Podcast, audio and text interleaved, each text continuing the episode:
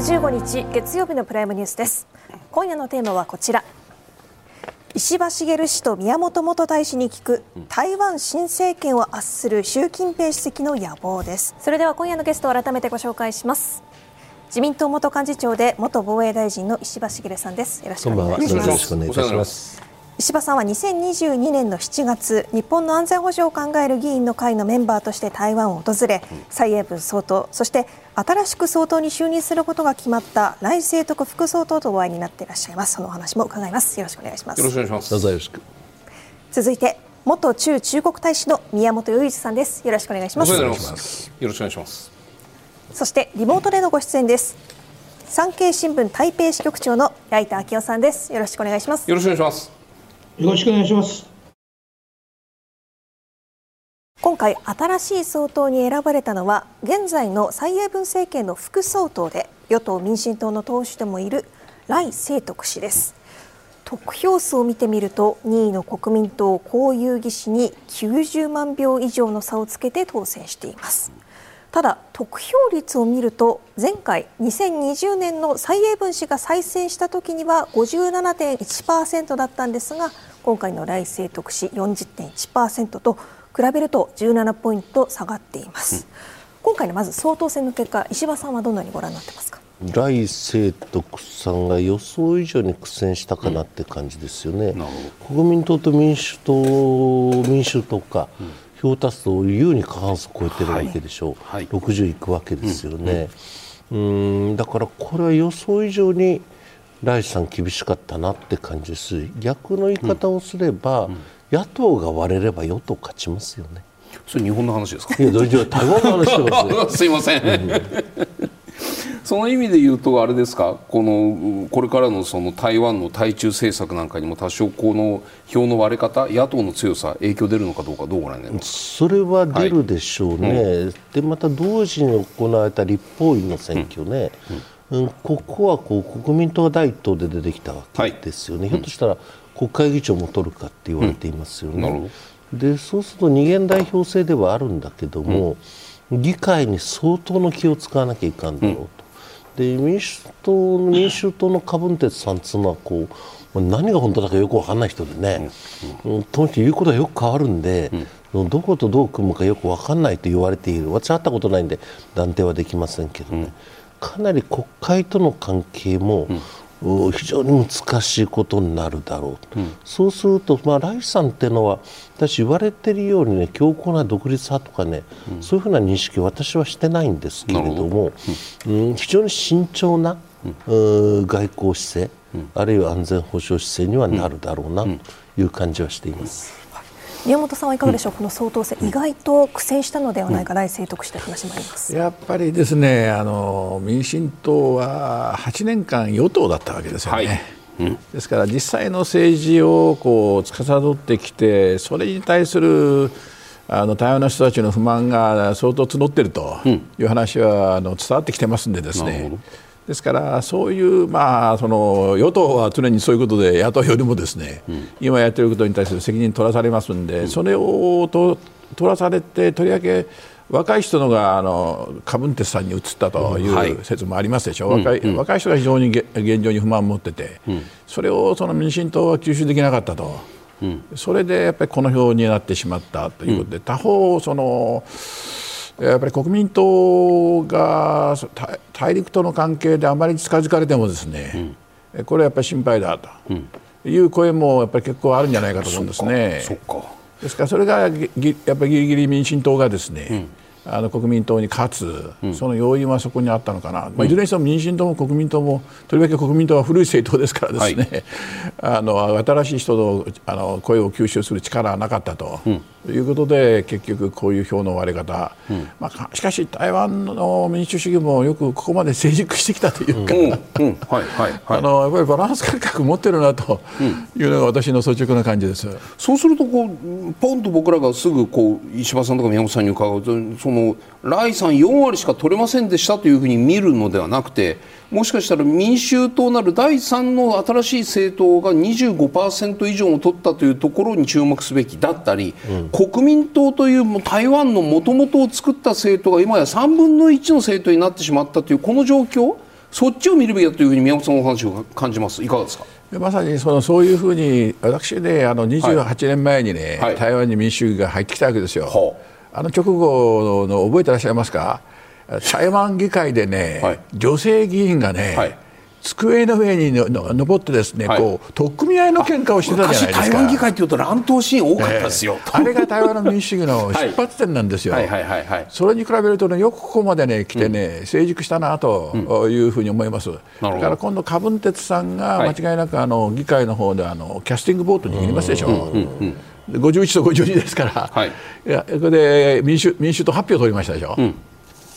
そうするとこれこれどっちこれこっちがどっちかにつくかでも全部決まるわけですよね。なるほど。実際の実際のうん、あの投票法のあの票の数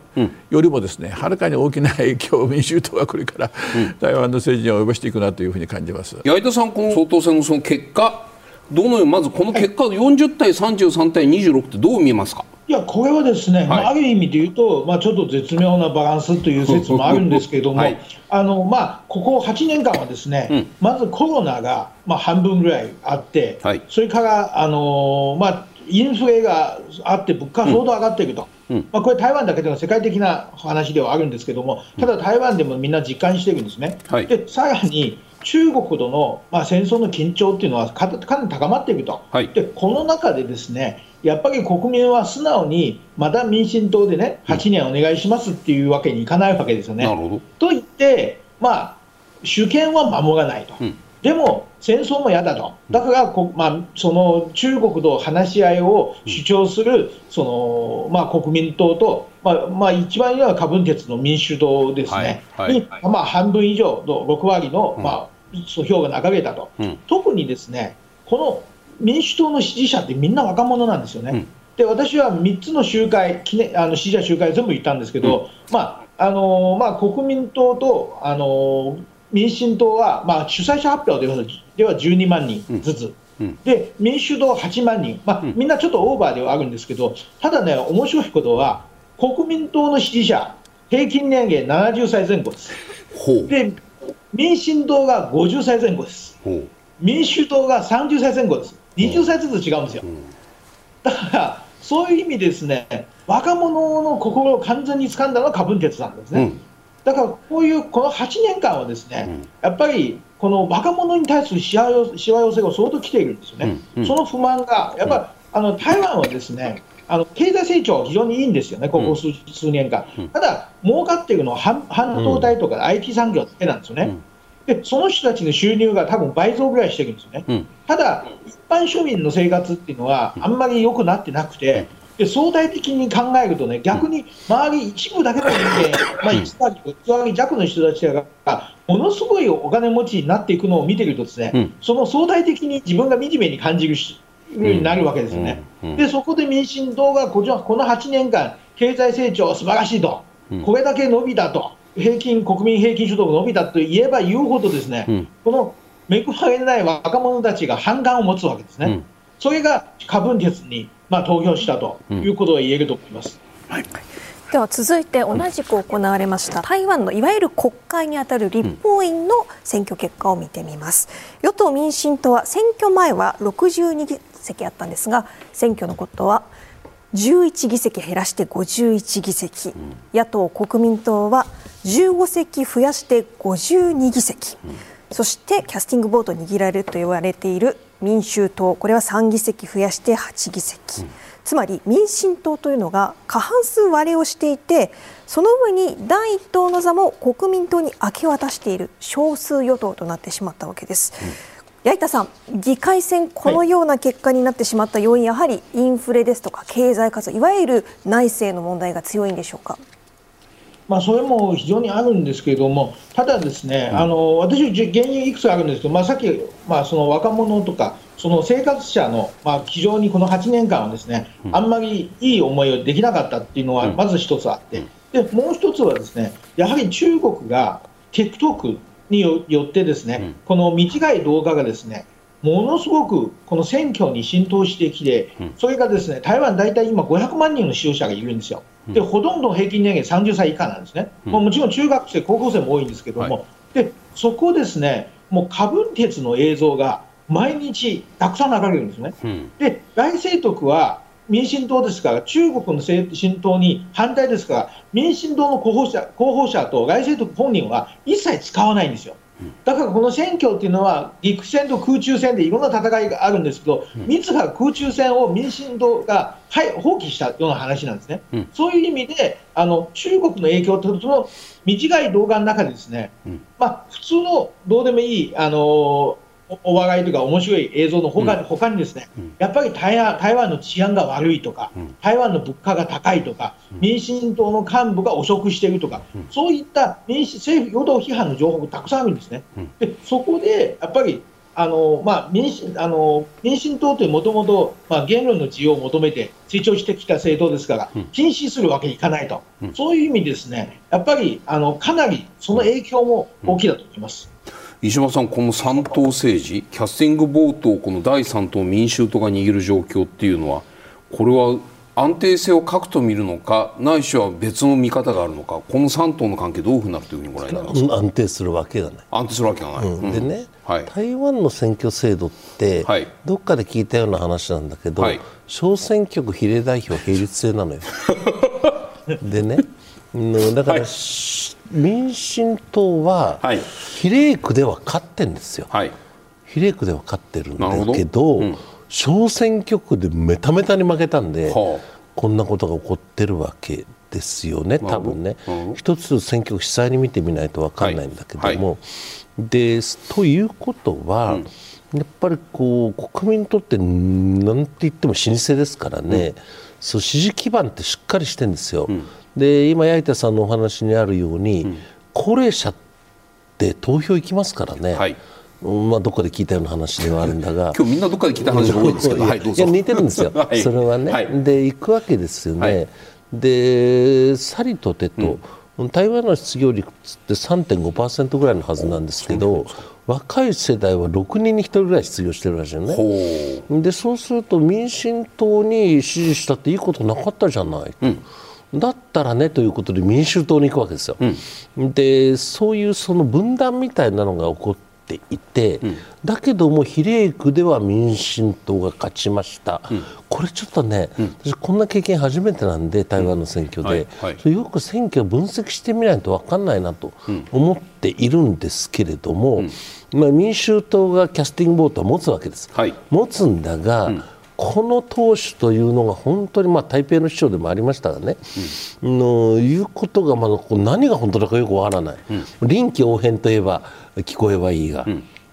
その場その場でこれだっていうのにこう受けそうなことを言うわけですよね。でそうするとそこが、うん。うん、さて民進党と、まあ、政権党たる民進党と、はい、民衆党が、はい、まあ、名前似てるからややこしいんですけど、はい、民進党と民衆党が、さてどういうような、うんこう連携を取るのかしらと、うん。うん、いやだから民進党を倒せということが一緒だったんだよってんで国民党と民衆党が一緒になる、と単純な話ではなさそう。なんですね、ここはね、だからこれから先、誰が何を言うのかよく見てみなきゃいかんのですけれども、ライさんも、本当に私、ね、その会ったことあるけど、ものすごい魅力的な政治家ですよ、で今度の選挙の最中はね、とにかく党を抑えて、抑えて、抑えて、抑えて、独立派と見られないようにっていうんで、その聞いた話だと、全然演説面白くなかったんですって。全然面白くない。うん、で蔡英文今の総統は結構人気ありますからね、はい。はい、で彼女が応援に行って、まあ、ようやっと勝ちましたみたいな話なんだけれども、うん、これから先選挙が終わって誰が何を言うのか、というのをよく見てみたいなと思っています。ここからは新しい総統に選ばれた来清徳氏どんな人物なのかプロフィールから見ていきます、うん、年齢は64歳です。もともとは医師でした、うん、1999年台湾のいわゆる国会議員にあたる立法院選挙に出馬し初当選を果たします、うん、その後2010年からは台湾南部の主要都市台南市の市長を務めています現在の蔡英文政権で2017年から首相にあたる行政院長を務め、2020年からは蔡英文政権で副総統を務めています。石破さん2年前の7月に台湾を訪問されてお会いしているということですけれどもどんな方どんな印象を持たれました、まあ、1時間以上ね話しましたけどね、まあ、もちろん何人かで行ったんですよ、うん、ん。ですけどねもうとにかく魅力的な人。大演説するわけじゃないんですよ、うん、だけど非常に論理的にきちんきちんと話をするんですよね、うん、無駄話は一切しないんだけど、うん、話一つ一つがすごくロジカルで、一つ一つに意味があって、でねその、まあ、安全保障の話が主だったんですけどね、うんその有事に備える、はい、戦争に備えることが戦争にならないための唯一の道だってことは言ってましたよね。つまりそれは我々も言うんだけども、はい、有事にちゃんと備えとかないと有事になっちゃうよっていう話ね、うん、でそういうふうにきちんと備えておくことが有事にならないんだとい。うお話はよく覚えていますよね。でとにかく原稿は一度も見ない。で誰もそのそこに通訳の人が前田にいますけどね、はい、うんでもその他のお付きの人なんて誰もいない、うん、で自分の言葉でロジカルに、うん、そしてねうんもう一度会いたい、うん、もう一回じっくり話をしたい、というね、あのいろんな国のいろんな政治家と私たち話をするんですけど、もう一度会いたいもっと話をしたいって人は、そんなにいっぱいいるわけではないのね。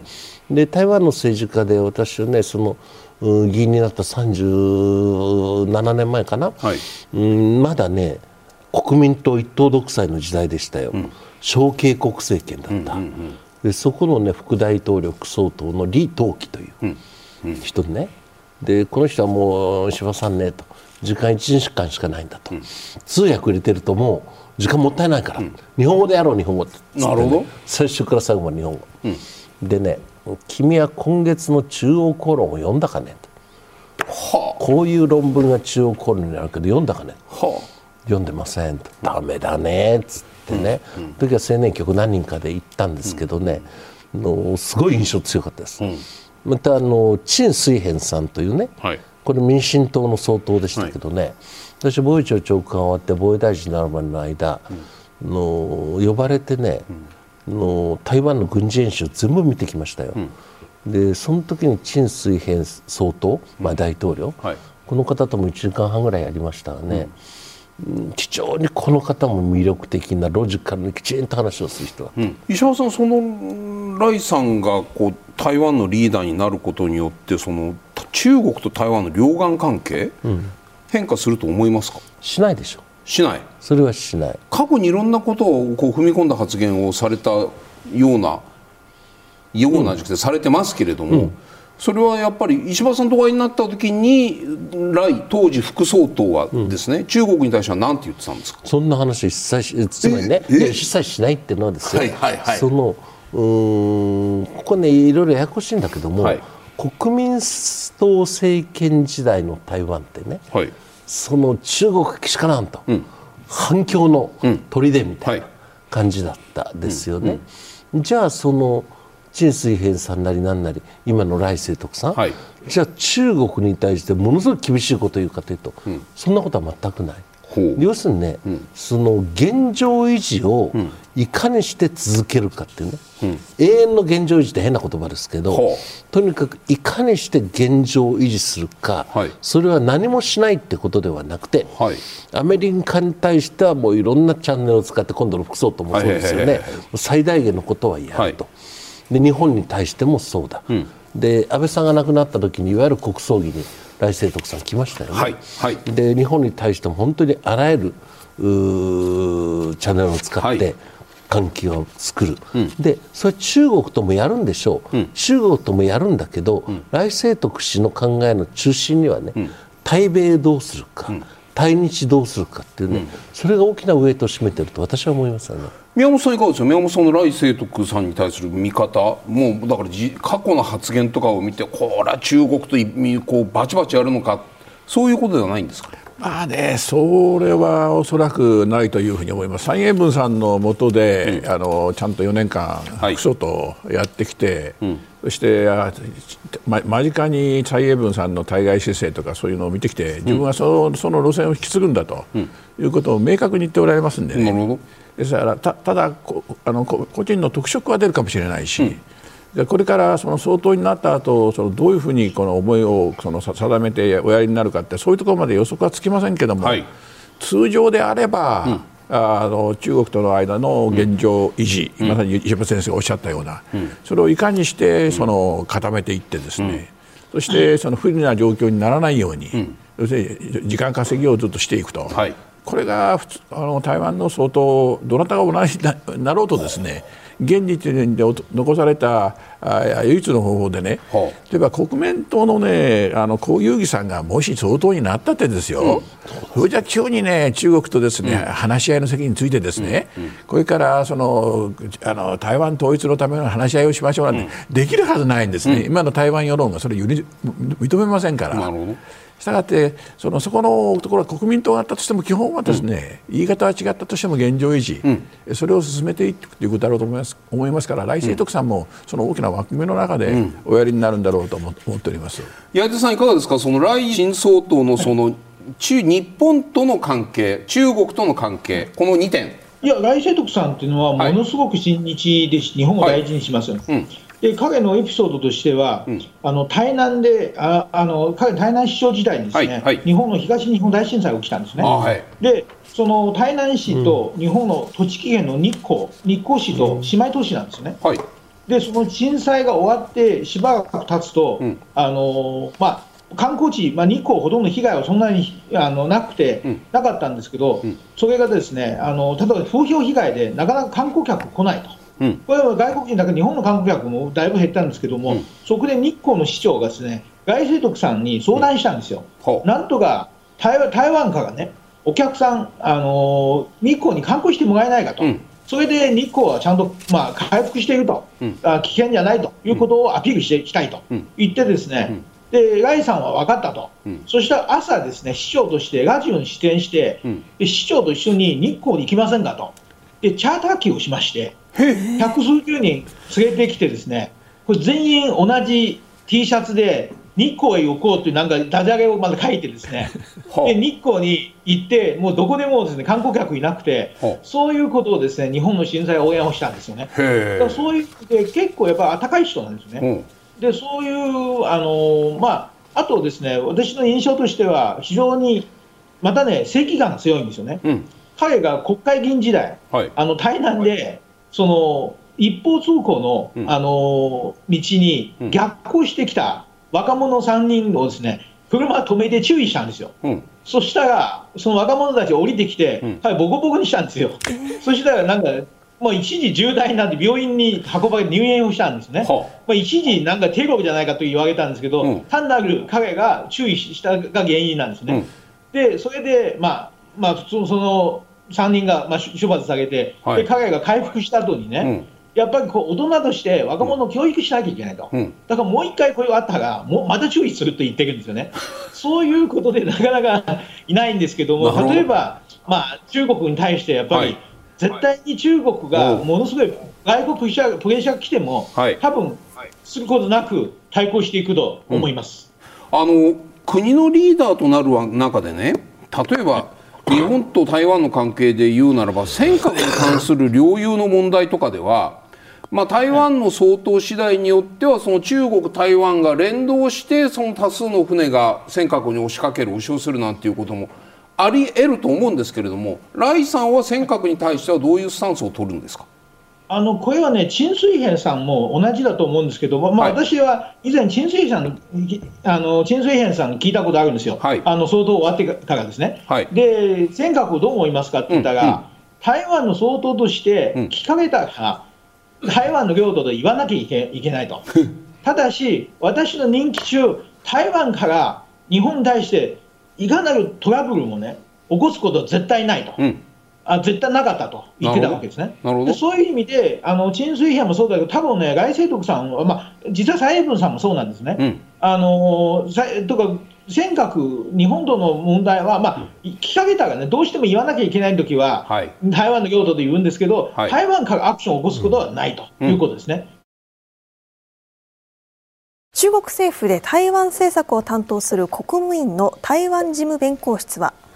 民進党は台湾島内の主流の民意を代表できないとの報道官の声明を、うん、また中国外務省は台湾内の情勢がどのように変化しても台湾が中国の一部であるという基本的事実は変わらないとの談話を発表しています、うん、宮本さんまず中国はこの来清徳氏の勝利どのように受け止めていると思いますか？まあその蔡英文政権自体をですね、あの台湾独立分裂派だというふうに決めつけてそれはまああの8年前に蔡英文さんが総統に就任された時に民進党としては92年1992年にその中台間で李登輝さんの時代ですけども、はいはいはい、作ったあのコンセンサスがあってですね、うん、えー、それをその民進党はその支持しないと。うん。いうことを言ったんでですね、それ以来その蔡英文政権に対してはそういう言い方をずっとしてきてる、したがって対話ももうあの拒否してるんですが、はい、それをフォローするとそれを続けるというふうに来清徳さん言ってるんでですね、うん、なおかつ若い頃からの激しい発言がありますからですね、したがって来清徳さんについて警戒感をあらあらわに出しながら、うん、ああのこの路線をやれば台湾独立分裂分裂活動だということで、警告を発することをずっと言ってきたんですね。はい、しかしこの今台湾弁公室の自分弁公室の報道官の声明にあるようにね、うん、これからどうすると何も書いてないんですよ。あなるほどだからねあの5月20日に総統就任ですからね、はい、その時にどういうこの立場表明をするかというのが中国にとって現時点で一番大事で、うん。それまでにできる限りこのまずいことにならないように、うん。えー、あの来清徳さんを抑えるような動きはすると思いますけれども、うん、しかしあまりに赤裸々にですね、うん、来清徳さんを一方の方向に追いやるような、うん、そういう活動はむしろ控えると思いますね。えー、なるまでは散々いろいろこう、まあ、攻撃的な選挙選挙に対するその SNS も使ってさまざまなことをやっておきなやってはいるけれどもなってしまった後はまあそれをまあ受け止めた上でじゃあこの来なる送信相当といかにうまく折り合うかっていうそういう方向に中国北京は舵を切るというそういう意味ですか？そういうことですね、はあ、すなわちそのいろいろあれだけそのいろんな意見を発表してきたり、あるいは間接的にいろんな、発信したのはですね、うん、選挙に影響を及ぼすためですから、ね、はい、それは選挙に及ぼすためには何が一番言った言うべきかということで彼発信してきたわけですけれども、うん、それが終わった後は、うん、今度はその来清徳政権と、付き合わなきゃいけないわけですね。もちろんその基本路線はあの蔡英文ですから、はい、したがって対話を復活しますと、はい、いうことにならないと思いますけども、しかし、アメリカとの関係をさらに強化して、ですね、はい、そして台湾がそのあの中国から少しでも離れるような動きをされると、ですね、これ、実は中国は、あの大きな手を打たざるを得なくなってくるわけです。私の見方は、ですね、今、そういうこと望んでないということです、中国は。なるほどなるほど。ですから、そういう立場からすると、ですね、はい、やっぱり模様眺めで。うん。でもし本当にそういう立場に立った時が中国にとが、まあ、とって非常にまずい立場を、うん、あの第三が取ればですね、うん、厳しい姿勢を出すでしょうけど、うん、それまで私は手心を加えながらやっていくんじゃないかなと思いますけど。八重手さんいかがですか台湾においてはこの来政権に対する北京の姿勢強硬路線で来るのか様子見で来るのかどう構えていますか？今日のニュースなんですけど、はい、今日の午後にですね、はい、あの南太平洋のナウールという国がですね、はい台湾の断交を発表したんですね。それは台湾は今13カ国の、まあ昨日まで13カ国の外交関係のある国があるんですけど、うん、これ断交した後12になったんですが、はい、これはですね明らかに明らかな外政徳当選に対する報復なんですね。なるほど。でまあ、そういうことを中国、台湾に対する、い、わゆるいじめ方っていうのは3つあって、うん、1つは断交すると、うん、で蔡英文時代、まあ、まだ蔡英文時代続いてるんですけど、うん、これで10か国目なんですよね。蔡英文が総統になった時に外交関係のある国は22だったんですけど、今12になったと。で、これ1つ。で2つ目は、軍用機を、まあ、台湾海峡を飛ばしてですね、はいはい、これは1日10機、20機から、まあ、多い時はまあ100機とか80機とかって、はい、まあ、それを飛行機の数を増やしたり減らしたりって言って、自分の感情を表していくんですよ。はい、だから、来清徳当選するまでは、うん、飛行機の数をだいぶ減らしていくんですよね。うん。で多分それは来世とか当選するときに増やさなきゃいけないから、うん、まあ、そのためにちょっと減らしていると言われているんですね、うん、これ2つ目、軍用機と、3つ目は台湾に対する、まあ、果物、パイナップルであったり、魚であったりですね、それはまあ、要するにその関税あの輸入禁止したりの一部の経済制裁と、実はこの3つの手段しかないんですけど、はい、まあ多分この外政力当選に対して、はい、まあ、こういうことをやるだろうと、うん、ただ、ガス抜きとしてね、ただこの話も、これまで8年間ばっかりやってきたから、もう台湾人から見れば別に痛くないんですよね、困ることはあんまりないわけですね、はい、だからそういう意味で、むしろ私は習近平の方が焦ってると思うんですよ、うん、これで習近平はね、3連敗してるんですね、2016年、2020年、2024年度、習近平が国家主席になってから台湾の選挙は全部反中派が勝っていると。なるほどこれはね、習近平は台台台湾政策をな見直さないと、うん、もう8年間、没交渉なわけですから、もう続けても困らないと、むしろ習近平、それでいいのかと、うん、これから海外に行く、どこ行ってもね、うん、みんなに言われるんですよ、台湾をなんとかしなさいと、そういう意味でね、いや、私はね、実はちょっと宮本大使にちょっと聞きたかったんですけど、はいはい、昔は日中関係にですね、中国が安倍政権になった時に、あの尖閣問題をね、これは平等問題として認めなければ日本と交渉しないみたいなことを結構1年ぐらい、2年ぐらい頑張ったんですね、うん、その時安倍政権はずっと無視し続けたらですねなんか2年ぐらい経ってからやっぱり会いましょうということになったんで、台湾はもしこのままですね要するに中国はね、92年コンセンサスなんてもうあってないようなもんじゃないですか。あの尖閣の主権も平等問題を認めると一緒で、もうそういうことをね、中国そのうち違う知らないうちにこの方向転換する可能性があるんじゃないかなと思うんですけど、うん、あの尖閣時の経験で考えるとどうですかさん今のいかがですか？あのね建前を下ろせないんです。旗は掲げたままにしとかなきゃいけないなるほど。なるほど。その旗に伴ってどういう行動をするかということについてこれ変化あり得るということですよ、うん、ですからそのこれ忘れちゃいけないのはですね、はい、中国の対外的な姿勢はね、うんあの相手に対してあの効果を持たせるためにそういう行動をするのと同時にですね、うん、国内に見せるという側面もあるんです、うん、相手がこういうことしたから我々はこういうことをやってるんだと、うん、ちゃんと対応してるんだよと、この側面も結構大きいんですよ。ですから効果がなくても続けなきゃいかんという、それは続けあの続か続くかもしれません。だから、だからといって台湾がですねこれで変わるということもない、すなわち現状は変わらないんですね。それに付け少し付け加わって、うん、それは主としてあの内外のですね、うん、聴衆監修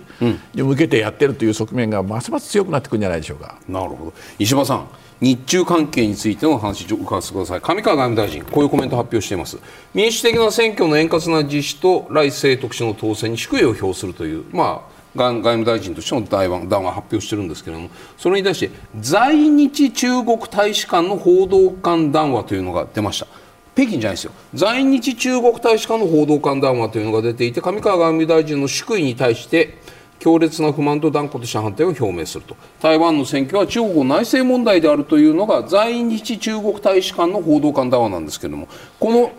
上川大臣の発信、それに対する中国側の反応、どうご覧になりますか？上川さんの言っていることは極めて常識的だし、妥当だと、私は思っています、はい、言わなきゃ大変で、はい。ね、宿務表さなかったら大変なことです、それはね、はい、礼儀に反する、うん、それは上川さんの言ったことは極めて妥当です。うん。で中国大使館は最近ね中国のこと全部分かってるわけでもちろんないんだけども、はい、習近平体制になって、はい、ものすごく党の管理って厳しくなりましたよね。うん末端の官僚に対してまでね、うん、本当に習近平思想なる言葉があるんだそうで、はあ、昔、毛沢東思想とかでありましたよね、要するにその自分の方針に反するまで許さんと、うん、虎だろうとハエだろうと叩くのだ。みたいな話でね、うん、そうすると在日中国大使館としてこう言わざるを得ない、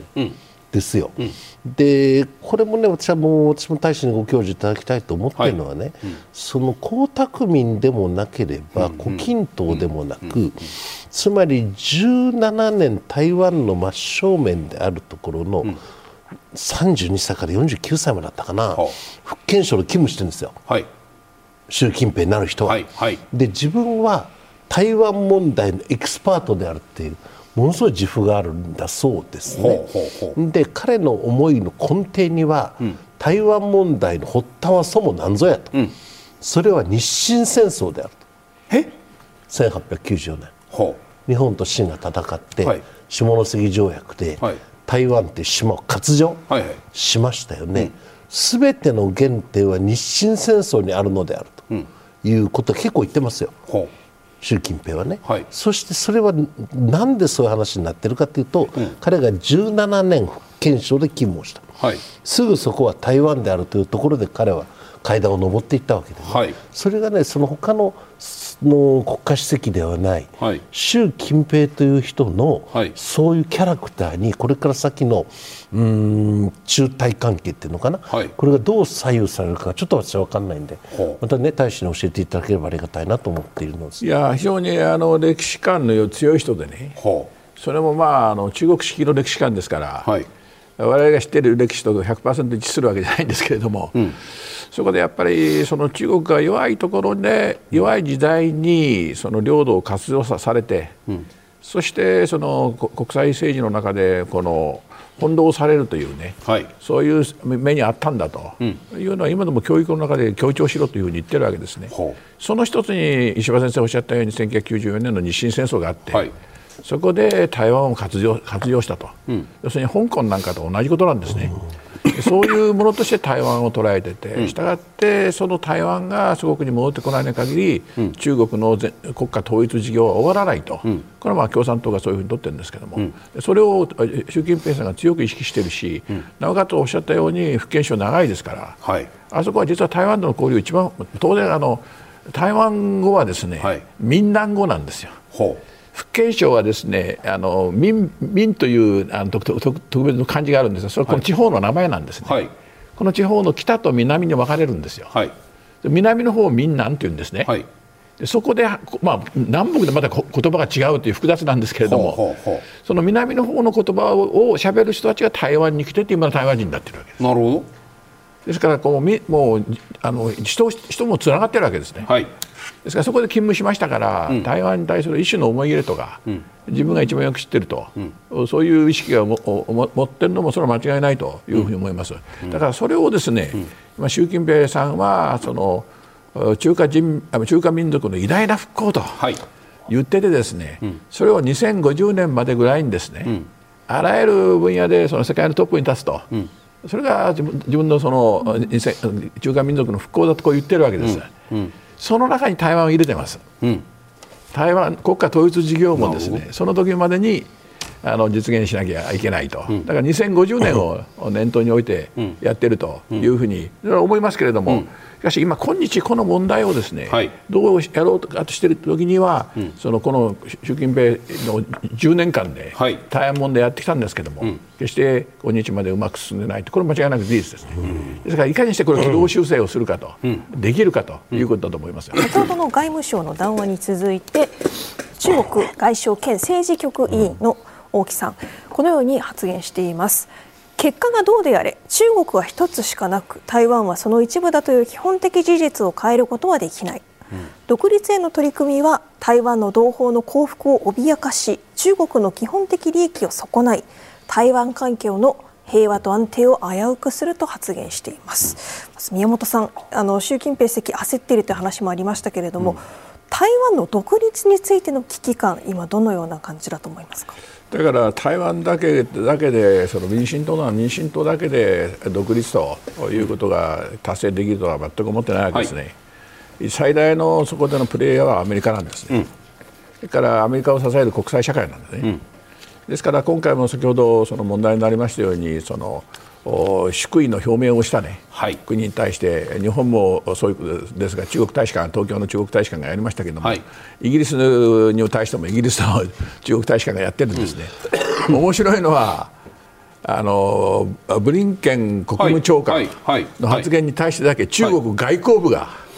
北京で反応してるんですよ。なるほど。えだからこれは重視しているということなんですなるほど。ですから東京の大使館が発信したのはねちょっとこう、はい、ここ抗議の程度を下げてるんです。そうですよね、えレベルが低めになってますよね。さすがにブリンケンさんに対してはね、はい、そういうわけにいかないと、はい、いうことで中国外交部があの反応しましたけども、うん、それはですね、うん、大清徳政権のたの誕生とですね、はいさらにその国際社会とりわけ西側社会との関係がさらに深まって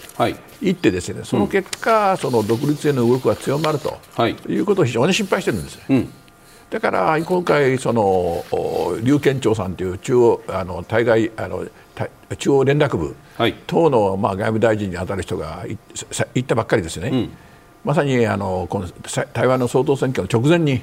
アメリカに入ってるんです、ね、はいですからそういうのはいろんな話をしているとき台湾問題をどうするかということについて米中でですね、うん、もう今やすり合わせてる可能性ありますよ、うん、ですからそこでアメリカに一歩でも日本でもですね動かれるとですね、中国としては著しく困った立場に置かれるわけです、うん、本当に、ね、本当に上げた手を振り下ろさないといけなってしまいますから、それは中国避けられて先ほど申し上げた通りなんですね、したがってこの事態を沈静化するために国際社会に対してもですねこういう動きはやあのやらないでくれというメッセージをですね、こういう形で発信したんだというふうに思いますよ。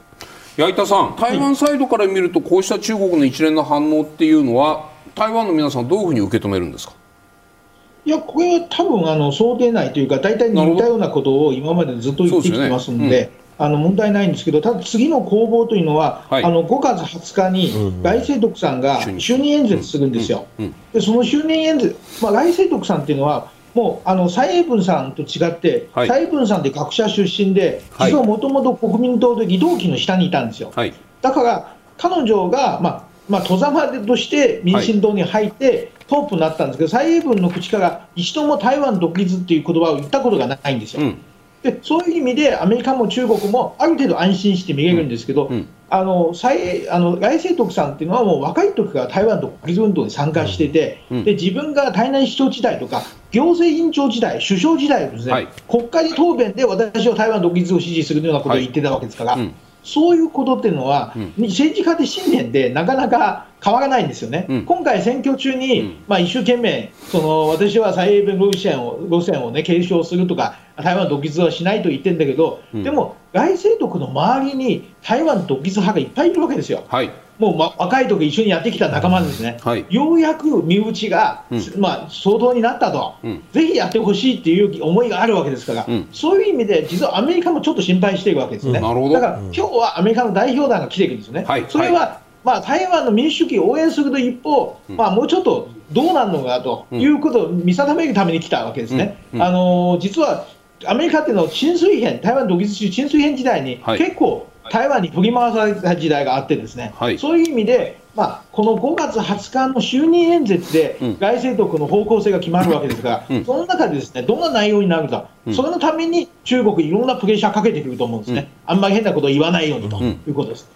そうするとね、矢板さんね、今、新年という言葉、矢板さん使われたけど、2022年の中国共産党大会で習主席は、台湾統一を目標に掲げて武力行使の放棄は約束しないというふうにこういうふうに言ってるわけですよ。これはこれで習近平主席の信念ですよ。で来来新総統の信念も、まあ、今はその選挙期間中は、まあ、波風立てないために伏せていたとしてもその信念が台湾独立だというのが信念だとすればこの来新総統の信念と習近平主席の信念これはどこかで火花を散らすんじゃないかという心配を、まあ、アメリカがするのと同じように我々もするんですけどもここは矢板さんこの信念と信念のぶつかり合いどうなると見るんですか？まあ、基本的に、まあ、中国が台湾を統一したいと、はい、まあ、来清徳さんは別に自分よりも、例えば台湾で住民投票をしてね、はい、この台湾の国民が全員、あの中国自由になりたいと、うん、なった場合は別にそれで来清徳さんも従うと思うの民主主義ですから。うん。ただ、中国はもう統一したいっていうのは、習近平の個人の野望なんですよ。うん。うん、あの毛沢東以降ですね、あのポキントまでは統一したいんだけど、うん、別に自分の代じゃなくていいと、はい、いずれは統一したいという思いなんだけど、うん、習近平は自分の政権のうちに統一したいという強い信念を持ってますから、はい、だから、いわゆる台湾問題っていうのは、ですね、うん、実は台湾は2300万人いるんですけど、はい、誰一人問題はないんですよ。台湾問題はすべて習近平の頭の中にあるんですよ。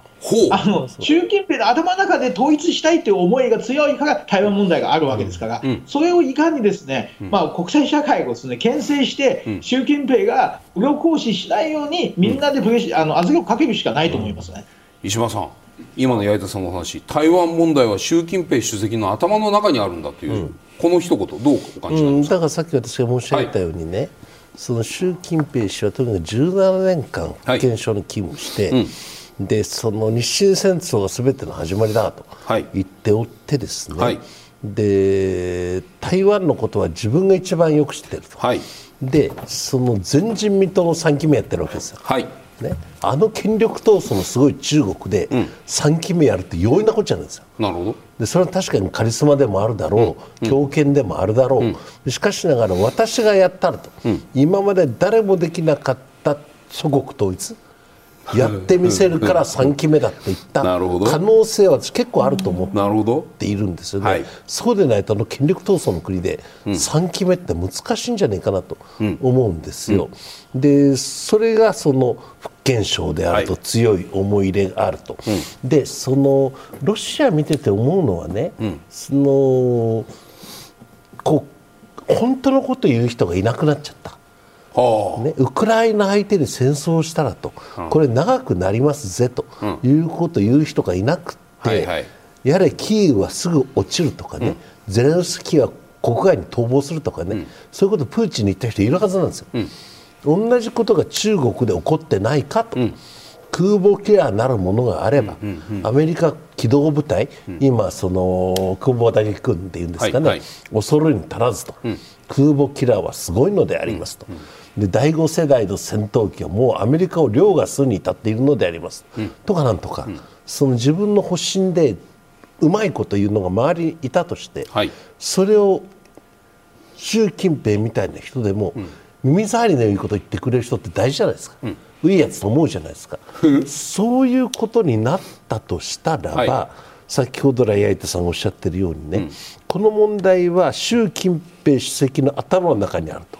そして忘れちゃならんのは、なんで人民解放軍って言うんですかね誰を誰から解放するんですか。ほ革命ができた時にはい本来の役割は終わってるはずなんですよね、はいはい共産党は。はいはい。だけどなお人民解放軍と称しですよ、あれは人民の軍隊じゃないですからね、共産党の軍隊ですからね、何を解放するんだって言ったら、はい。台湾を解放する。あそういう意と味ないう意味だと私はね教わったことがある。その辺大使に伺わなきゃ分かんないけどね。宮本さんそうなんですか？人民解放軍っていう名前にいまだにこだわるのは台湾解放が残ってるからなんですか？まあね、それはねあの人民人民のね本当の共産党の言い方はね、はい。あのいわゆる統治統治階級、はいはいはいはいえー地主なんかも含めたね、はいはいそれから人民を解放,か、はい。解解放するとはいいうのがね政治上の、はい。政治政治上の話だと思います。もうで。もいないじゃない。しかし台湾もねやっぱり解放すると言ってるんですよ。なるほたあのか台湾解放と言ってるんですよ。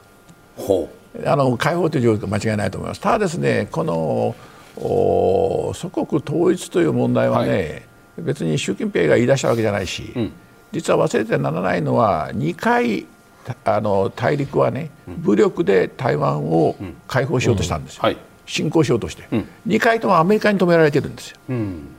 ですから習近平になって急に出て言ったんじゃなくて毛沢東の時代は実際に武力で 台湾を、ね、取り戻そうとしたんですよ。はい。それはアメリカに阻まれたという歴史があるということなんでですね、急に習近平さんになったからね、あの手を出そうとしてると、そそれまで江江沢民あの胡錦涛はおとなしかったですけども、はい鄧小鄧小平さんもそういう意味で一生懸命自分を抑えてましたが、はい。しかし毛沢東の時には実際に手を出したことがあるんだと、いうことはやっぱりあの歴史として覚えておいた方がいいだと思います。それからそのお今他他方ね習近平さん自身がね、今なかなかこう3期目に入ってね、国内統治苦労されてるなというのは僕の感じなんですよね。あ盤石ではない。盤石ではないというかねやっぱり今まさにおっしゃったように習近平思想というのが出来上がったんですけどね、はい。これを今から実施しなきゃいけない段階に入った時にねそこでなかなかスムーズに進んでないという感じがするんですよね。なるほ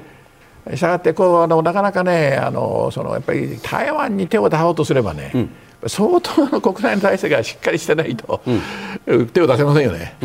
国内体制の方がねむしろ制約要因になってきたかなという感じはしてるんですけども、なるほどね。矢板さん一方じゃあその中国側の圧力に対する台湾の守りの話なんですけれどもね。国防の備え、国防の話国の備えの話です。こういう話があります、まあ、蔡英文政権下での主な武器購入として台湾はそのアメリカから F16 の、あのー改善版というか改造版というか最新版ですよね。それと M1 戦車をこう積極的にアメリカから購入してきてさらにまた今度はその自前の潜水艦を作るとか、まあ、あの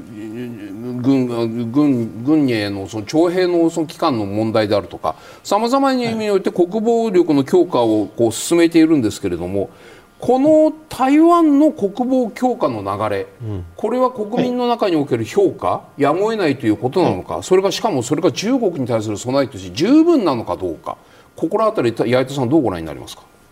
あの台湾のこの外交というのは、台湾を防衛するのは国防と外交と両方をやるんですね。はい、一つは、まあ、その防衛力の増強と、うん、でもう一つはこの日米と、まあ、みんな仲良くやると、はい、仲間を増やすという2つの方針でやってきて、これがね、蔡英文政権の時非常にうまくいったんですよ。うん、っていうのは、あの蔡英文っていうのは、総統選挙で57%の投票率取って高い支持率を最後まで維持しているんですね、はい。はい、で国会ではですね113議席 ,113 議席の中ですね、うん、民進党だけ62、はい、民進党系無所属入れると64席あって、圧倒的に多数なんですよ、でそういうことで何でもできたんですよ。うんでも今度は外水徳っていうのは4割の支持率しかなくて、はいうん、国会で51議席しかない、はい、でそうなると、こういうことですごくやりにくくなるんですね。うん、あの例えば浸水編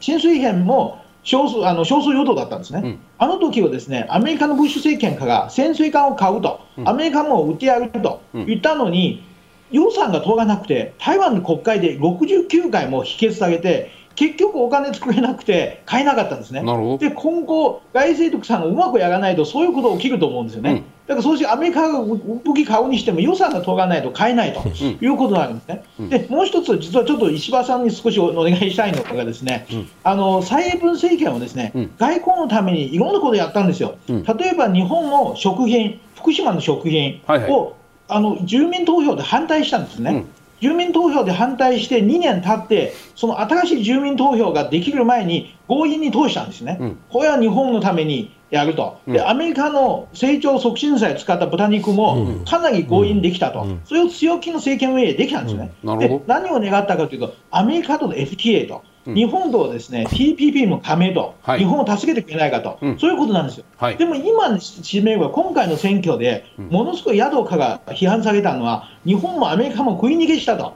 台湾は全部譲歩したのに何も描けなかったということを言っているんですね。でそういう意味でもうちょっとですね台湾のために、まあ、国際社会をもっといろいろやった方がいいと思うんですね。うん、例えば今回の日本の主義水を流した時も、うん、台湾政府で民進党政権で反原発政権なんですよ。うん、でぐーっと我慢して何も文句言わなかったんですね、うん、台湾からの反発なかったんですね、でそれで民進党内から相当反発があったんですけど、こういう外交のためにやってるんですよ、でも一方、じゃあ日本がね、例えば TPP のその日本が影響力があるわけですから、はい、まあ、ワーキンググループを台湾を受け入れる、ワーキンググループを作るとかね、うん、そういうことを日本をやればだいぶ違うんですけど、うん、そういうことをしなかったことによって、ですね、うん、今回は民進党は相当苦しい戦いになった原因の一つだというふうに言えると思います。あの私のポーランドの友人がですね、はい。あのずっとウクライナから難民をたくさん受け入れてて、それに対して不満はないんですか？と聞いたら、ですねいや、ないと、ウクライナが私たちのために侵略者を止めてくれているんだと言ってるんですね。そういう意味で台湾も日本のためにですね中国という侵略者を止めてくれているという側面もあるんで、もうちょっと日本はですねあの台湾を応援した方がいいんじゃないかなと思います石破さん。ちょっと今の話、僕は胸にしみるんですけど、うん、どうですか？いや、それはその通りでね。はい、その我々は、台湾が親日であることに甘えてないかっていう気はあるんですよ。うんはい私も台湾って十数回行ってますけどね、はい、うん。でこう親日だ、うん、シニアの人は日本語喋ったりするし、うん、でそうするとそれに我々甘えていて、うん、台湾がいろいろ努力をしていることにね報いてない部分はある、でね気をつけなきゃいけないのは、その親日なんだけど、うん、台湾国民の中でアメリカに留学してる人もいっぱいいますよね、はい、アメリカのウエイトの方がより高くなっていて、うん、日本何するものぞとは言わないんだけど、はい、日本人が思い入れが強いほど台湾人は思い入れあるかというと、うん、それはなんとなくこう数年変わってきたような気が私はしているんですね。で今のね八重さんのお話に関連して申し上げればね、はい、アメリカがいない間の TPP ってすごくいいぜって、中国が思ってるとしたらどうなんだと、はい、アメリカがいない TPP に中国が押しかけるわけじゃないけど、うんはい、入るといった時に台湾の立場どうなるね、うん、ということなんですよね。うん、でその半導体世界の半導体の6割作ってるわけで台湾はね。はい。はい、でその国がこれから先も世界の中でやっていけるために、その原子力政策もそうですよ。安全保障政策もそうですよ、日本は台湾のそういうような思いに甘えないで、世界全体の国益北東アジアの国益という考えた時に、何をもってして台湾のそういう努力に報いるべきなのかということはもっと議論しなきゃいかんと私は反省してるんですけどね。石破さんその食い逃げって思われてるっていうのはちょっと辛くてその石川への義援金も今13億円ぐらいですか、うん、台湾から来ていますよね。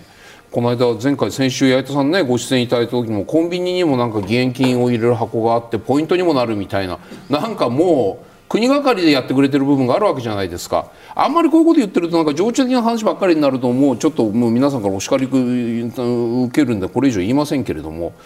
これは、まあ、国益って当然あるんでしょうけれどもその国益に基づいて日本に対して誠意を示している国に対して日本はどういうふうに応えるべきかっていうここの部分。すみません。同じ質問繰り返しになっちゃうかもしれない。石破さんここに関してはもう日本はこれ以上やることはもうないんですか？まだありますっていうか、うん、もっとシビアに見ることだと思ってるんですよね、はい、でやっぱり甘えてると私は自分で台湾に対してね日本がですよ、はい、台湾に甘えてるなって反省をしているのですよね、うんうん、でその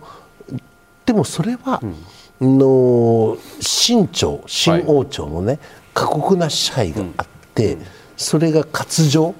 くれてやろうはこんな島、みたいなことでね、その言葉を選ばずあえて言えばですよ、はい、の地と言われたわけだからね、中華文明の及ばざる、そそういうところであると、じゃあ日本にくれたろうはと、でその日本は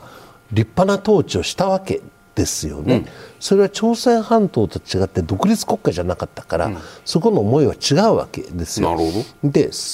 でその真の支配に比べればはるかにいいねと思ってたところ、うん、国民党が逃げてきましたと、本土から。ね、そうするとめちゃくちゃ弾圧やったわけですよ、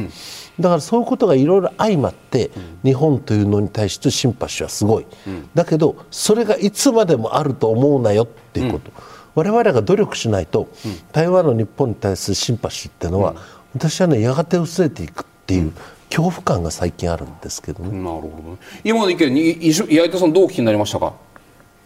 いやいや、ま、私はまさにそうだと思います、あの、うん、もうちょっと日本国内でですね、そういう議論をした方がいいと思うんですね、うん、あのま例えば一つはね、台湾ですごく敏感なんですよ、友達がいないわけですからね、はあ、例えばあのこの間、その石川地震ですね、はいはい、台湾をすぐ180人のチームを作ってですね、はい、すぐにも救援に行くという話になってて、うん、日本からニーズがないと、うん、でその後はまあ受け入れ体制できてないって言って、うん、で拒否して、まあ、48時間後に解散になったんですけど、そこはまあ多分普通だと思うんですけど、でも台湾人から見れば、疑心暗鬼になって、やっぱり中国に配慮したんじゃないかとか、やっぱりそういうふうに思ってしまうわけですね、だからそういうことで、日本政府もうちょっと丁寧に台湾を扱った方がいいと思いますね、なるほどね、宮本さんね、とはいえ、例えば経済的な純粋経済論的に見ると、14億人の中国のマーケットに対する日本の経済界がもう魅力にまあ今それほどのいやでもかなりやっぱり今まで魅力を感じていることは間違いないし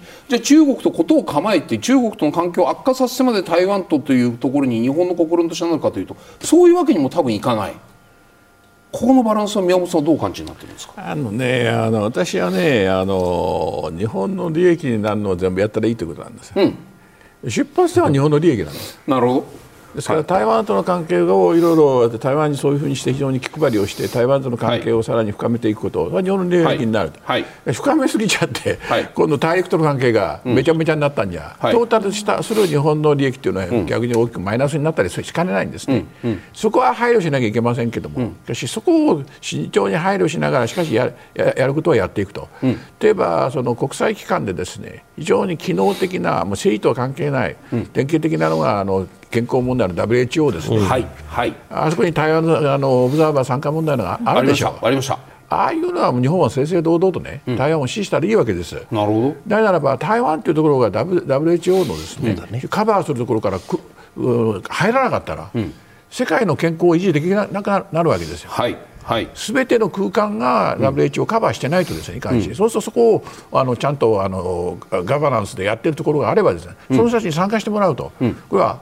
あ当たり前の話なんですね。そういうことに対してはもうああ僕は中国があの不機嫌になるかもしれないけども、うん、これは逆に中国に対して利を解いてね、うん、世界のためでしょうとあなた、うん、中国も世界の人類運命共同体でおやりになってるじゃないですか。なるほど。それを守るためには世界の健康というかそれは感染症などはですね、きちっと対応しなければいけないんで、そこに台湾が積極的に参加すること自体で、どこが悪いんですかと、これはもう正面から堂々とやったらいいと思うんですね。ですから TPP にしたってですね、はいこれあの台湾が入るとい。うことで話し合いをね、あのすればいいわけです、おそらくですよ、私は知りませんよ、こう、はい、知りません、しかし、台湾とやるとですね、中国ともやらざるを得ないと。今、中国とやりたくないななんて、い。うことになっている可能性はあるかなと、私、知りませんけどね、ですからその、それはその、それはそれ、これはこれでね、あのその例えばその台湾がその経済的なところに、はい、進出するというのは経済の現状が台湾経済をはっきり組み込んだ形で世界経済に成り立っているわけですから。うん。それをどういうふうにしてその対応するかといったときに、うん、対応はそれに台湾としては相応の立場を与えられるべきだと、経済に関してはいいですよ、うん、政治は別ですけども、うん、そういうことは日本政府ももうあの基本は分かっていると思いますんでね。あとはこの政治のリーダーシップでですね、うん、あのあのそういうことをこう前に進めていくということをややったらいいと思います。しかしくれぐれも政治の敏感な問題になった時にはですね、はい、これはちょっとですね本当にあの本当に台湾は中国の本当のレッドラインなんですよ。革新本当のレッドライン革新的利益中の革新的利益だと言ってるのはこれ本当なんです。うんここはね、あまりね、あの軽視していくと、ね、大変なやけどをすることになりますので、うん、そこは注意した方がいいと思います、えー、でも宮本さん、今の話で、例えば WHO に対する台湾の加盟問題、TPP への台湾の加盟問題を積極的に進めることっていうのは、中国がこれまで言っていた台湾っていうのは中国の一部である、台湾の総統選に対して、とにかく言うことは内政干渉であるというところに線を引いているとすれば、なんで中国の中の一部ののその地域を WHO に加盟させるんだみたいなところで。だから、はいだから我々は国際機関をやるときにね、国および地域はい、地域という概念を作ってなるほど はい、で台湾は地域としてお入りになっているんでね、うんはい、国としては扱ってませんと。はいいう形を取れるように知恵を出してある出し出し出してるんですよね。なるほど。最近それにも中国反対してきてるから、ちょっとそこはねあの、はい、あの我々も頑張って台湾を守ったらいいと思いますよ。メールいきましょう。はい、ここで矢板さんにメールご紹介します。はい、茨城県の50代の方からいただきました。台湾新副総統ショウ・ビキン氏はトランプ政権の時もバイデン政権の時も中米代表を務めています、うん、共和党にも民主党にも人脈や影響力を有していて、うん、アメリカがどちらの政権になっても柔軟に対応できると見て良いですか、うん、このショウ・ビキン副総統についていかがでしょうか、あのこのアメリカですねあの内政問題に関しては、はい、もう民主党と共和党は大変な対立をしていて、うん、でほとんど、すべて反対相手の言うことすべて反対なんですけど、うん、ただ中国問題、台湾問題に対して、ほぼ唯一と言っていいほど、実は一致しているんですよ。はい、でそういうその辺はショービキンさんがうまくやっていて、ですね、うん、共和党時代も非常にトランプ政権うまくいってて、バイデン政権になってもうまくいっているということですね、結局、そういう意味で、あのまあ、台湾を守ることはアメリカの国益につながると。い。うアメリカ政府が考えていますから、そういう意味で全然心配ないと思います。なるほど。八重田さん、もう一枚、岡山県の男性からなんですけれども、今回の総統選を見たときに、ここ数年の香港における弾圧が台湾の人々の危機感を強めた可能性はありませんか？もっと香港に寛容な姿勢を取っていれば今回の総統選の結果違ったものになった可能性はありませんか？っていうこれ4年前ともう一回同じ話かなと思うんですけどこんな感じですね。今回というよりも4年前にですね、はい、要するに中国は香港に対するは一国二制度と言っていて、うんはい、台湾も将来的に一国二制度で解決するということを言っているわけですね、うんはい、そこで中国、香港に50年間一国二制度を守るというふうに言ったのに、うん、22年で結局約束を奉公したわけですね、はい、それを台湾を見たときに、やっぱり相手を信用できないと思ってわけですから、それ4年前にですね、あの大きくそのやっぱり来世あの蔡英文さんが史上最多の得票を取ったのが、この香港問題の原因なんですね。で今回も実はあの香港ではですねあの結構、周庭さんがカナダに亡命したり、そういうことがあってですね、それは外政徳さんに多少プラスになったと思います。うんうん、はい。はい、では、矢板さんのご出演ここまでとなります、はい、ありがとうございました。どうもありがとうございました。ありがとうございました。ここからは今後の台湾とアメリカの関係を見ていきます、はい、総統選の結果が判明した後アメリカのブリンケン国務長官は声明を発表しましたその中で台湾の強固な民主制度と選挙プロセスの強さを改めて示した台湾の人々に祝意を表する、うん、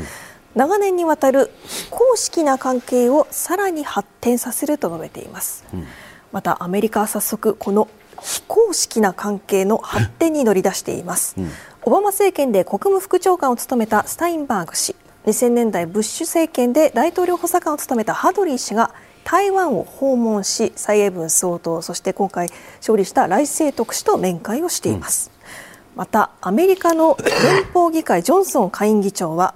5月の来清徳氏の就任の後に代表団を率いて台湾を訪れるよう下院の委員長に要請するつもりだと SNS に投稿しています、うん、この新しい政権に非公式な代表団を送るアメリカの思惑なんですが石破さん、このアメリカの狙いどこにあると思いますか、うん、それは中国に対する牽制という意味もあるんでしょう、うん、そしてアメリカにとって台湾っていうのは、うん、なんせ半導体の6割作ってる国ですからね、はいはい、その重要性もあるが、はい、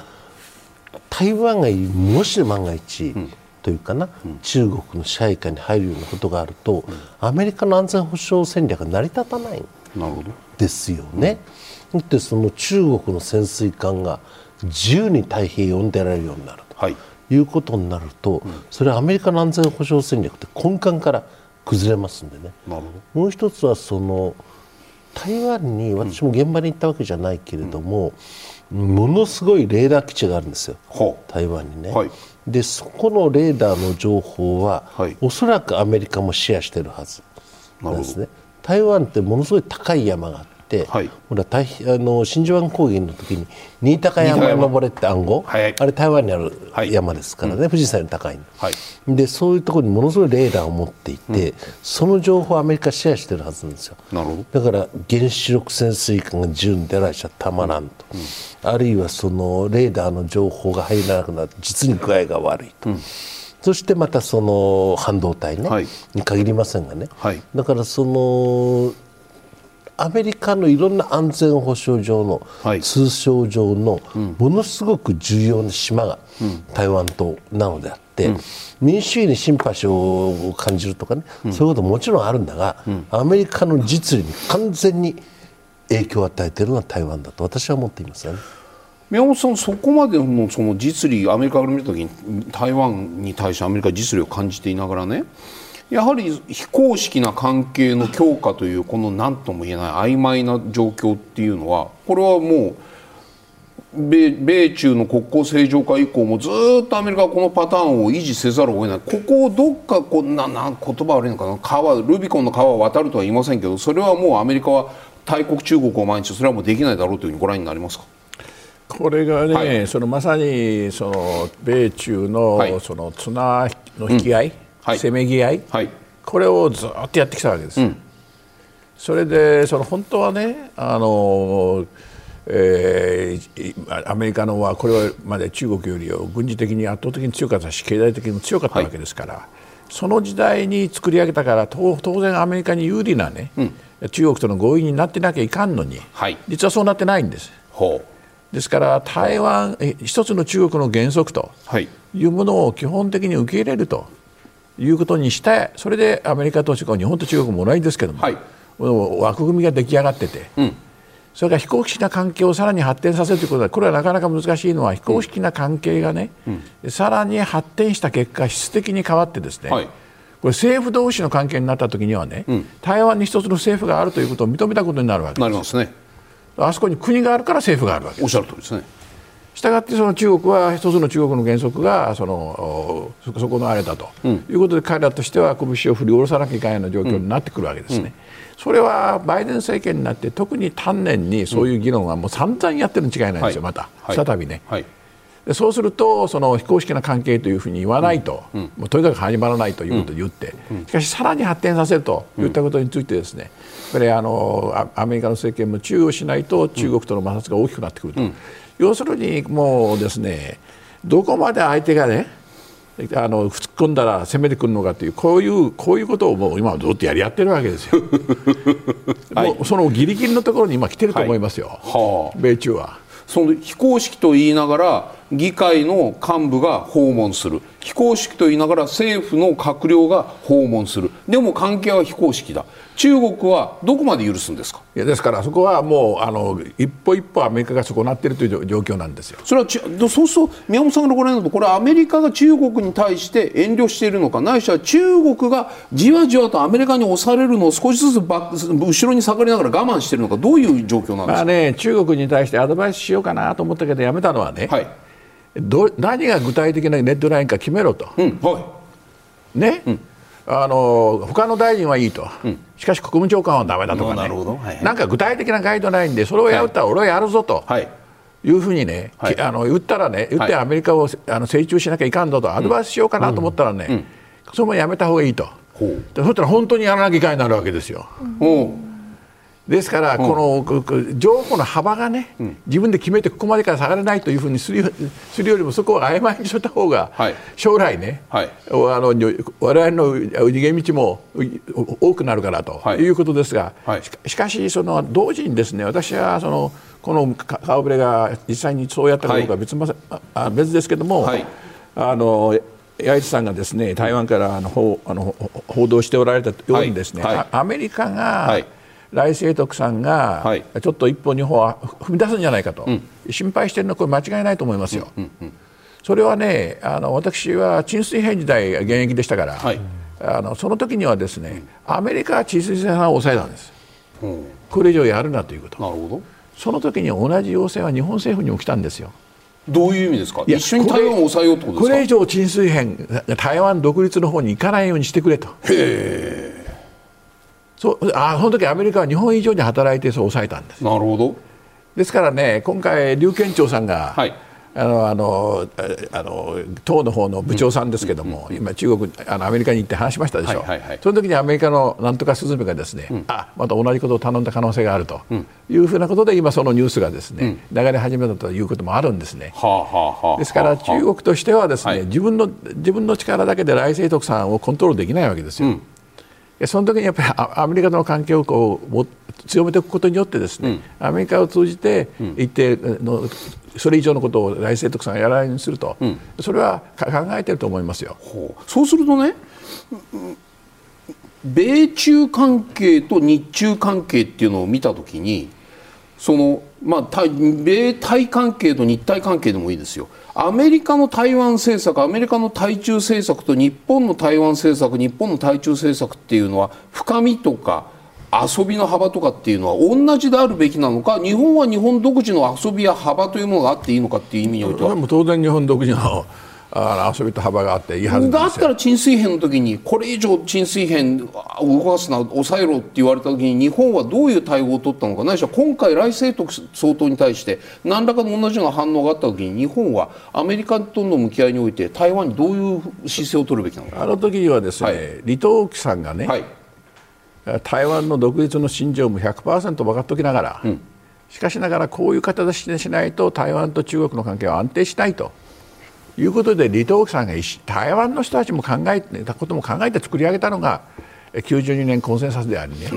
それをちょっと脇に置き始めましたけどね、はい、しかし何らかの形で中国大陸とは話し合いをしなきゃいかんと、それが私は良識的な線だと思ったわけですよ。しかし国民党から民進党になってね、うんうん、進出派になった時に大幅にそれが変えようとしたわけですよ、はいはい、それはやっぱり行き過ぎだと思いましたよ、うん、あの段階で。なるほどそれはその事態をあの不安定化させて悪化させると。いうことで、日本もアメリカも治水生産を抑えに入ったと。いうことが実態だと。いうふうに思いますね。ただね、その何をやろうにしてもね、はいはい、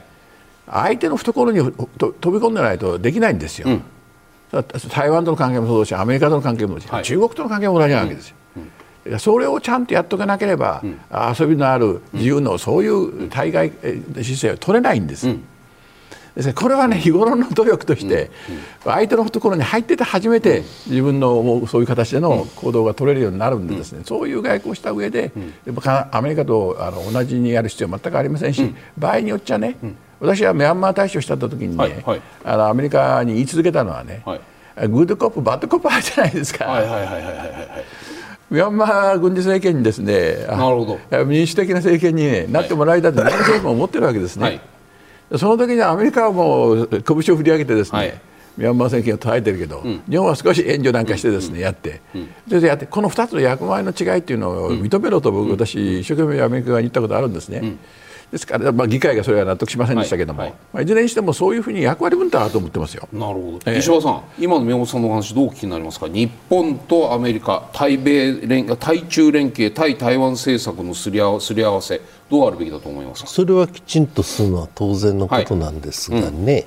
日米安全保障条約ってありますわね、はい、だけど米対安全保障条約というものはどこにもないのです。なるほど。それは台湾関係法というね、はい、その合衆国が台湾を防衛する義務を負うわけではないがと、はいうん、武器の供与はいたしましょうね、という内容であってね、うんからそのアメリカが台湾を守るというんだ、はい、ね、曖昧戦略は、はい、不縁なものにあるにしてもね、うん、でその時にじゃあアメリカ国民に合衆国軍隊を出動させても台湾守りますかっていうアンケートをやるとね、はあ、意外とこれ答えが低い。あそうなんですそれはシリアでもそうだったでしょ。うなるほど。まして今やってるウクライナがそうじゃないですか、はいアメリカ兵の血を流す意味があんのかいっていうのはね、うんうん、ここ数年アメリカものすごく顕著な現象なんですよね、はい、それそれはしたくないということがあるとすれば、うん、今度の台湾の総統選挙でも、なんか義米派疑うアメリカを疑うっていうねこれが一つの争点だったらしいですよ、はい、アメリカって本当に信用なるのかいと、ウクライナは NATO に入ってないから、情報は出します武器は出しますが、うん、決して共には戦いません、はい、とバイデンが言いましたと、うん、プーチンはそれを見てならやれるかねと思ったのではないかというのは私は意外と信憑性のある話だと思ってて、それをロシアを中国に、ウクライナを台湾に置き換えたらどうなるんだよ。と。いう議論は相当台湾の中であったらしいですよ。はい、でねそういうことを払拭もしていかなきゃいかんのだけども、うん、共に戦うというつもりはないぞいなと、いうことになるとそこのジョンソン下院議長がね、はい、ペロシっていう前の女性の下院議長が、最後に台湾を訪問したじゃないですか、はい、マレーシアから行ったのかな、はい、確かね、はい、あの時にものすごかったですよね。でいや何がすごいかっていうとね、中国がそのよもごも立ってからっていうか、はい、一応アメリカの軍事行動が収まってから演習やってるんですよ、はい、中国は。はい、でそれよりも、ね、アメリカが何やったかっていう方がよっぽどすごくて、うん、ね、ペロシが、台湾に行くと、はい、まあ、オバマにしても軍にしてもちょっとやめときませんかって言ったんだけど、うん、何が何でも行くと、うん、いうことになったら、うん、動くのがアメリカという国であってね、はい、それはねそのロナルド・レーガンは出るわ、あるいは強襲揚陸艦も2隻出たかな、はい、でもう戦闘機が嘉手納から上がりましたよね、うん、そして戦闘機に給油する空中給油機もものすごく出しましたよ、はい、で要するに中国に対して、ペロシが包帯するのを邪魔できるもんならやってみろっていうね、うんものすごい力を見せつけたと私は思っているんですよね、合衆国が台湾に対して。はい。はい、で今回、アメリカの下院議長が、うん、自分が行くつもりはないんだろうけど、うん、代表団を率いて台湾を訪れるよう、下院の委員長に要請するっていうのは、これは一体何なのだと、私は思っているんですよね。はい、で中国にしてみればここまで言われると、それはもう阻止する。っていう行動に出ざるを得ない。ですよね。ここまで言われると。挑発に見える、うん。うん、でそうするとまた、はい、そのアメリカはものすごい力を示すのかい、ということになる、はい、でねそれはもうあの習近平氏が何を考えてるか私は分かんないですよ、だけどプーチンがそうであったように、ものすごくその中国人民解放軍が強いのでありますと、もはやもうアメリカを凌駕するのは時間の問題でありますと。史跡のご在任中に必ず台湾を解放いたしましょうみたいなことを言われてですね、はい、その気にならんとは限らん、うん、そこをどうやって日本とアメリカが連携しながら、うん、そういうような考えを起こさないようにしていくかっていうのは、うん、私は極めて大事なことだと思っているんですね。だからその台湾の人といろんな話を長いことしているんですけどね、はいはいはい、じゃあ我々が台湾の陸海空軍海兵隊、その能力をどこまで知っているかあるいは軍事オペレーションのいわゆる構想みたいなもの、はいはい、まあ、世の中でいう作戦、日本で言えば運用って言ってますがね、その運用構想をどこまで知っているだろうか、でその上陸作戦をするとすれば、どんなことが考えられるのか、それを運ぶだけの船は中国にあるのか、それを迎え撃つだけの能力は台湾にあるのか、仮にミサイルバンバン中国が撃ったとして、はい、じゃあ弾道ミサイル防衛って台湾でどこまであり、うん、シェルターはどこまで完備されてるか、うん、みたいなことをきちんと議論した上でないとですね、うん、の日米泰の連携とか言っても、それはものすごく認識に齟齬が起きかねないので、これはもう早急にやらなきゃいかんと思ってます。宮本さん今石破さん言われた日米泰の連携と言われてもですよ台湾と日本の関係とか台湾とアメリカの関係っていうのは軍事的な連携を深めるところまでどこまでやれるのか。あそれこそ安保条約、ね、あの本当にあのまさにあのレッドラインのね、はい、私はレッドラインを超えたなんていう議論の時にね、うん、まあ、レッドラインもね虫眼鏡で見たら幅広く見えるんだと。なるほどね。線にも太さがあると。はい。ちょっと乗っかったくらいかななんていうのをねいうのをね、まあ、冗談に言ってるんですけどね、はい、これ非常に難しいところでね、はい、台湾関係法にはですね、うん、台湾がちゃんと守れるようにしなきゃいかんと書いてあるわけです。うん、ですからあのアメリカはあの兵器を台湾にじょあのあの渡してるんですね。はいこれはまあ台湾関係法の命ずるところでもあるからできるようになってるわけです、しかし、どれくらい軍がね、台湾軍を、あの支援できるかということになってこれは国と国との関係になってくるんで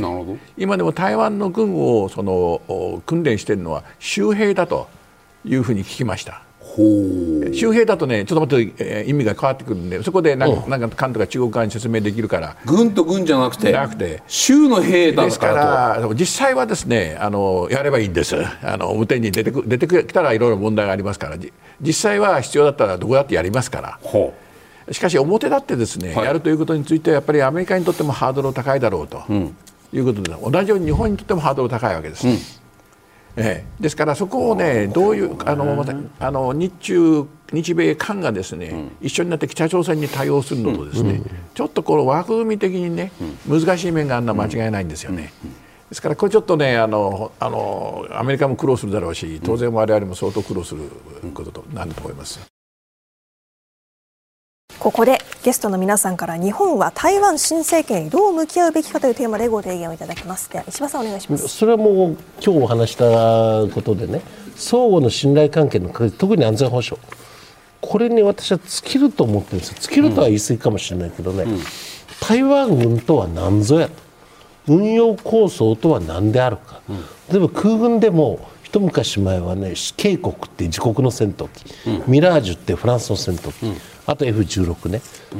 うん、でそのフリゲートはフランスラファイエットを使ってましたよ、うん、じゃあそれがどういうような性能を持ち、うん、どのようにしてそれを装備を整備してきたか、あるいはアメリカ潜水艦出さないのはなぜ、F35 出さないのはなぜとかいうことを突き詰めてやっていかないといかんですね。はい、山本さんお願いします。私があのあえて全体感を持ってというふうに申し上げたんですけども、やはりあの台湾との関係は大事です。うんあの日中国交正常化してからも日本政府それでやってきました。はい。しかしながら台湾との関係は非常に微妙でですねそこをその損なってしまうと今度中国大陸との関係が悪くなってしまうという非常に難しいところにいますから、トータル日本にとって一番何がどうしたら一番の利益になるのかということを考えながら台湾との関係もしっかりあのやっていったらいいと思います、うん、はい、お二人ともありがとうございました、は